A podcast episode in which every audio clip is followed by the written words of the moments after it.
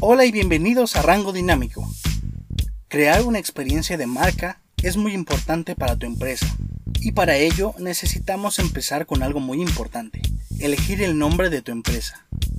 Es una tarea compleja que requiere de mucha paciencia, ya que el éxito o fracaso de tu empresa puede depender en gran medida de la elección del nombre. Si aún no has decidido el nombre de tu empresa, aquí te comparto algunos consejos para poder hacerlo de la mejor manera. Entonces, ¿cómo decido el nombre de mi empresa?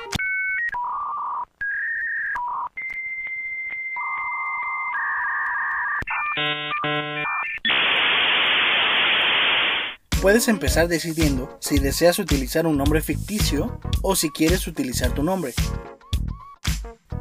Cuando utilizas tu nombre o algún seudónimo para hacer el nombre de tu negocio, existen una serie de pros y contras que debes tomar en cuenta. Digamos que tu nombre es Santiago y decides que tu empresa se llame Fotoestudio Santiago.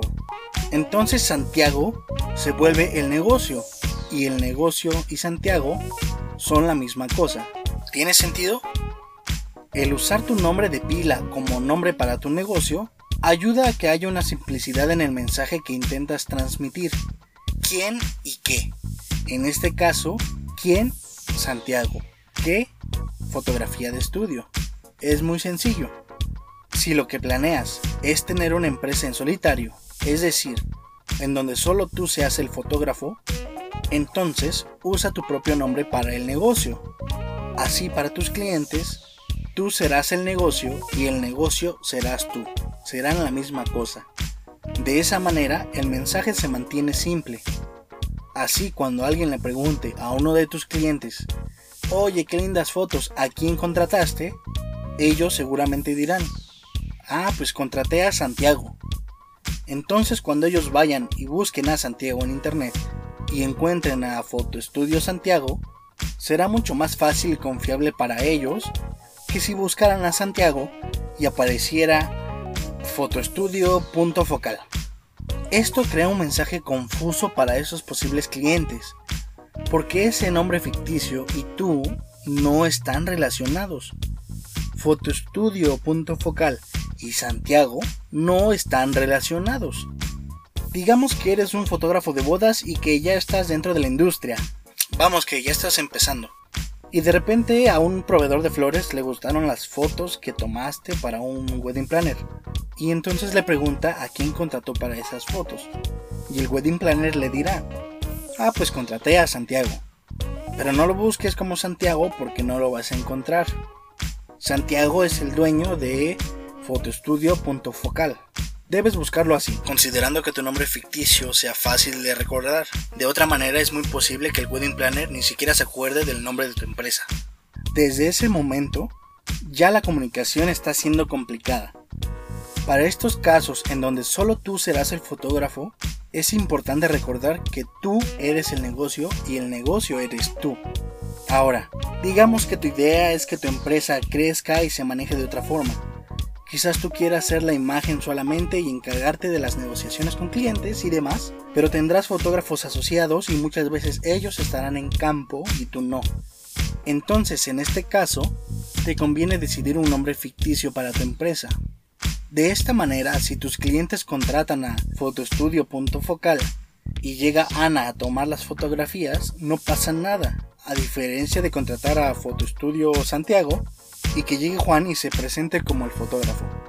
En ese caso, tus clientes van a estar un poco confundidos porque claramente esperaban a Santiago y se estarán preguntando si Juan es tan buen fotógrafo como Santiago y si el servicio será el mismo. Porque al final del día, el nombre de Juan no es el que aparece en la pared, es el de Santiago. Así que no te compliques la vida y si tu idea es crecer tu negocio de esa manera, lo más conveniente es ir con un nombre ficticio o ajeno al tuyo. El utilizar un nombre ajeno al tuyo agrega mucha complejidad al mensaje que pretendes enviar, hablando del qué y del quién, porque probablemente en el nombre resolverás el qué, pero no el quién. Aunque realmente en una empresa con este tipo de estructura, eso no importa tanto, Ir con un nombre ficticio o ajeno te da muchas ventajas al momento de comenzar a crecer o expandir la empresa, porque no importará a cuántas personas tengas que contratar para cubrir los contratos. No habrá problema porque la gente sabrá que está contratando a fotostudio.focal y no estará esperando específicamente por Santiago, sino que estará esperando por una idea, por un servicio. Antes de hacer oficial cuál será tu nombre, es importante revisar ciertos aspectos como la disponibilidad. Debes confirmar si es que nadie ha utilizado ese nombre, pues te será útil al momento de crear tus redes sociales, así como registrar un dominio para tu web. Otro de los aspectos a tomar en cuenta es qué tan fácil de leer, escribir y pronunciar será tu nombre. Puede parecerte una tontería, pero no lo es. Cuando elegimos un nombre, quieres que todo el mundo lo recuerde siempre y que lo pueda compartir fácilmente a sus amigos y familiares. Si escoges un nombre que no sea fácil de leer, escribir y mucho menos pronunciar, estarás creando tú mismo un problema que no necesitas. Recuerda que debes apoyarte en tu plan de trabajo y tener claro tu nicho y tu target al momento de elegir el nombre adecuado para tu empresa.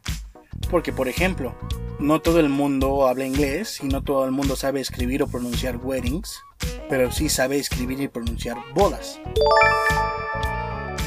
Otro consejo que te puedo dar es evitar números, guiones y caracteres raros que solo complicarán todo. Manténlo lo más corto y simple posible. Debe ser accesible a todo el mundo, que se entienda, que sea fácil de leer, de escribir, de pronunciar y de recordar. ¿Cuál es el nombre de tu empresa? ¿Habías pensado en esto cuando decidiste elegirlo? ¿Qué cosas cambiarías si todavía estuvieras a tiempo? ¿Se te ocurre alguna otra característica necesaria para elegir el nombre de tu empresa? Déjame tus comentarios en anchor.fm diagonal rango dinámico.